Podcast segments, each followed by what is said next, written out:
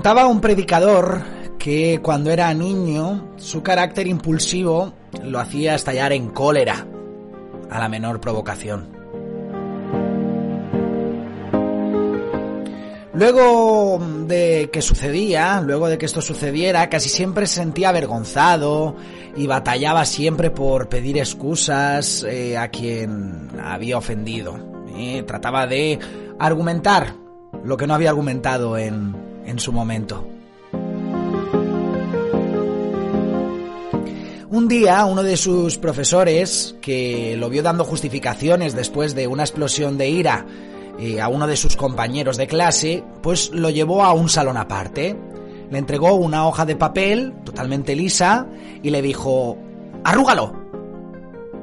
Y este chico, pues no sin cierta sorpresa, bueno, este predicador, cuando era pequeño, no sin sorpresa, pues eh, al final era una instrucción de, un, de una autoridad, ¿no? De un profesor. Entonces, pues hizo enseguida una bola con el, con el papel y, y se la dio al maestro.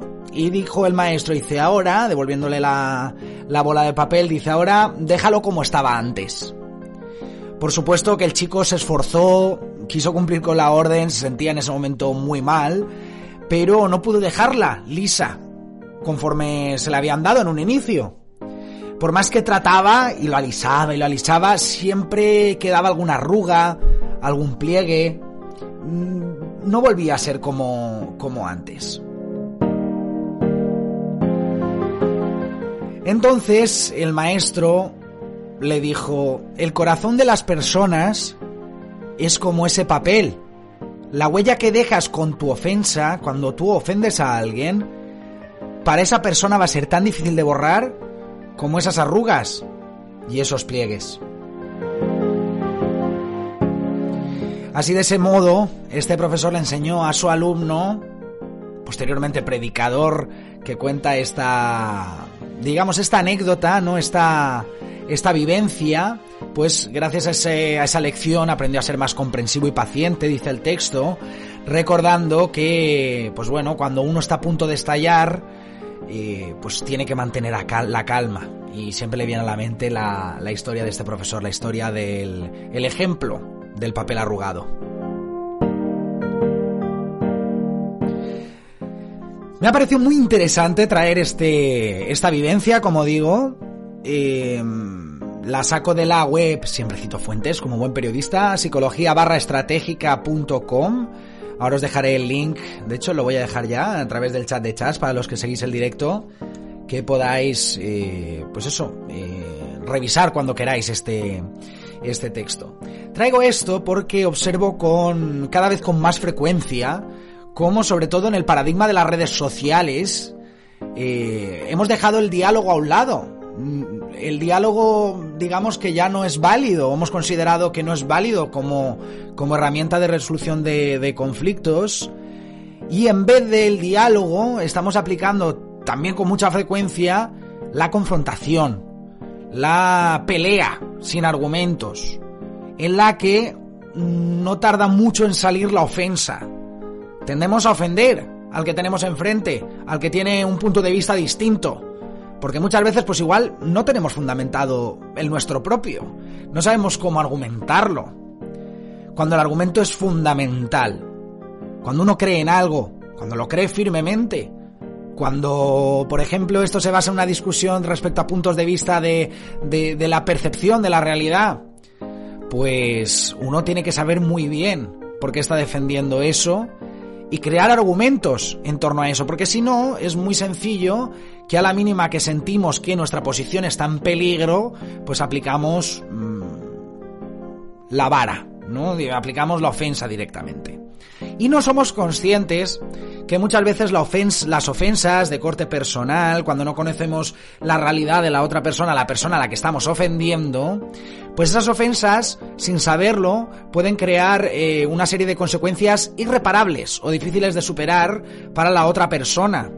Porque, como el ejemplo que ponía este maestro, cuando uno arruga el papel, eh, por mucho que después uno se sienta mal, eh, se le haya ido la fuerza por la boca y quiera pedir disculpas, o quiera justificar su acción o justificar sus palabras, pues ese ejercicio, digamos, de intentar arreglar las cosas, nunca va a dejar ese estado inicial de la cosa que estamos intentando reparar, ¿no? Nunca, nunca va a conseguir ese estado inicial en la que nos lo hemos encontrado.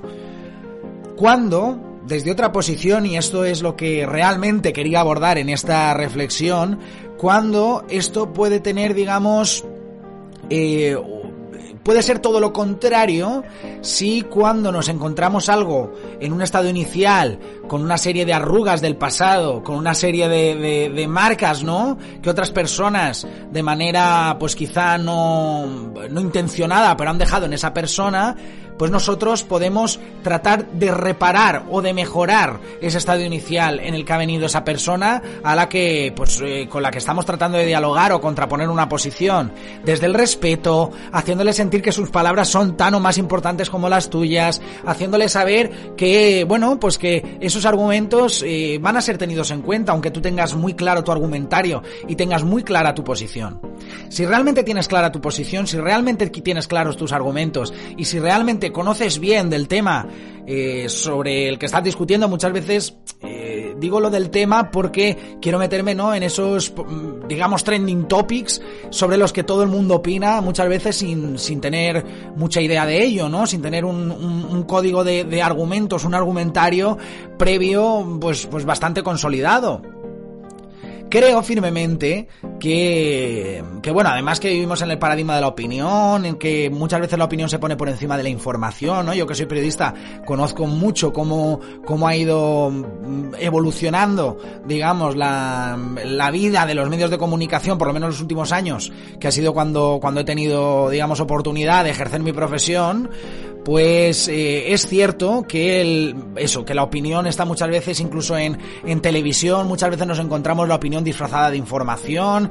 Es cierto, es cierto eso que mm, ahora mismo parece que la opinión es lo que, lo que manda, pero a veces se premia una opinión no fundamentada, una opinión eh, no trabajada. Y esas opiniones llegados a un momento de debate, que el debate es súper sano, o sea, en definitiva lo que quiero es defender el debate, pero mediante la herramienta del diálogo, nunca de la confrontación, nunca de la pelea sin ideas y sobre todo nunca, nunca jamás eh, esas conversaciones repletas de ofensas que nos encontramos por ahí muchas veces en comentarios a publicaciones a medios digitales o no que realmente están tratando de herir profundamente, están pasando al ataque y no tenemos que, que que digamos guiar guiar el entendimiento humano a través de la confrontación, sino tenemos que tratar de guiarlo a través de, de la razón, y eh, ya dije el otro día que muchas veces hablaba de la verdad absoluta, podéis encontrar el capítulo, los que no sigáis habitualmente estas reflexiones, podéis encontrarlo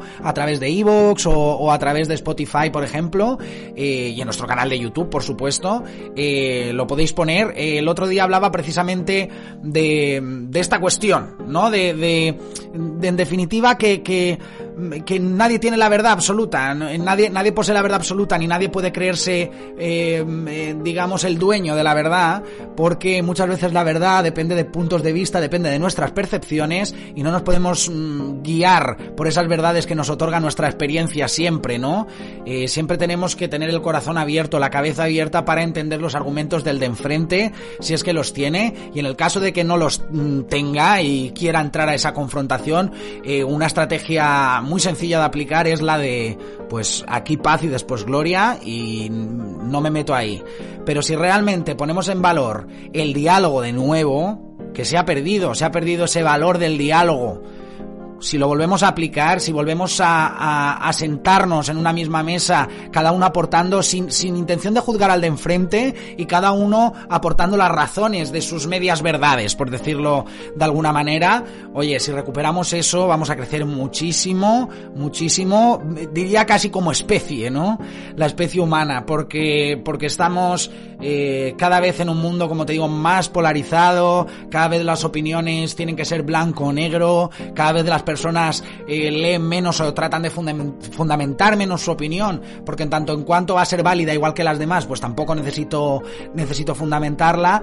Tratemos de trabajar esa capacidad que tenemos de, debate y, y ejerzámosla. Y va a ser muy sano, va a ser además muy renovador, vamos a empezar a sentir cómo entre todos eh, se puede construir algo, pero sin duda desde la destrucción más absoluta que implica la pelea, el dejar el diálogo a un lado y centrarnos en la pelea más absurda y, menos fundamentada, ¿no? Pues eh, eh, tenemos, tenemos que, que, tratar, tratar de evitar y desterrar eh, ese tipo de, de, actitudes o ese, esas nuevas formas de, de, entendimiento humano, sobre todo a través de las redes sociales donde nos creemos invisibles, aunque no lo somos. También os remito a un capítulo que hicimos sobre la, sobre la tecnología y, y los valores tradicionales, si lo podemos decir así, también lo, lo podéis encontrar.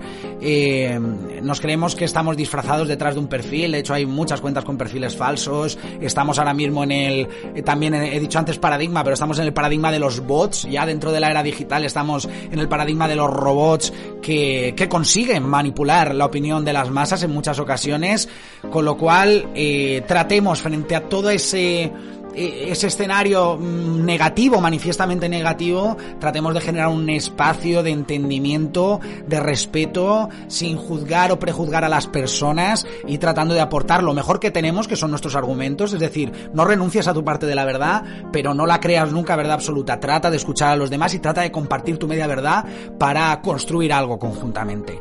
Creo que es, es importante, eh, sobre todo eso, en esas discusiones, controlar la ira, eh, conocernos muy bien, porque muchas veces nos conocemos a nosotros mismos muy poquito, y saber cómo, cómo gestionarnos, cómo gestionarnos internamente, cómo gestionar nuestras emociones en ese, en ese tipo de debates que a uno se le hincha la vena, y, lo, y lo, lo, reconozco que yo soy el primero al que le encanta debatir en, en quizá un tono demasiado elevado, ¿eh? al que, al que sin duda, no sé, al que que sin duda debemos de adoptar todos, ¿no? En, en este tipo de conversaciones, pero sí que saber gestionar eso y sobre todo no caer en ofensas, muy importante porque las ofensas son irreparables en muchas ocasiones eh, en el interior de las personas a las que en ese momento estamos ofendiendo.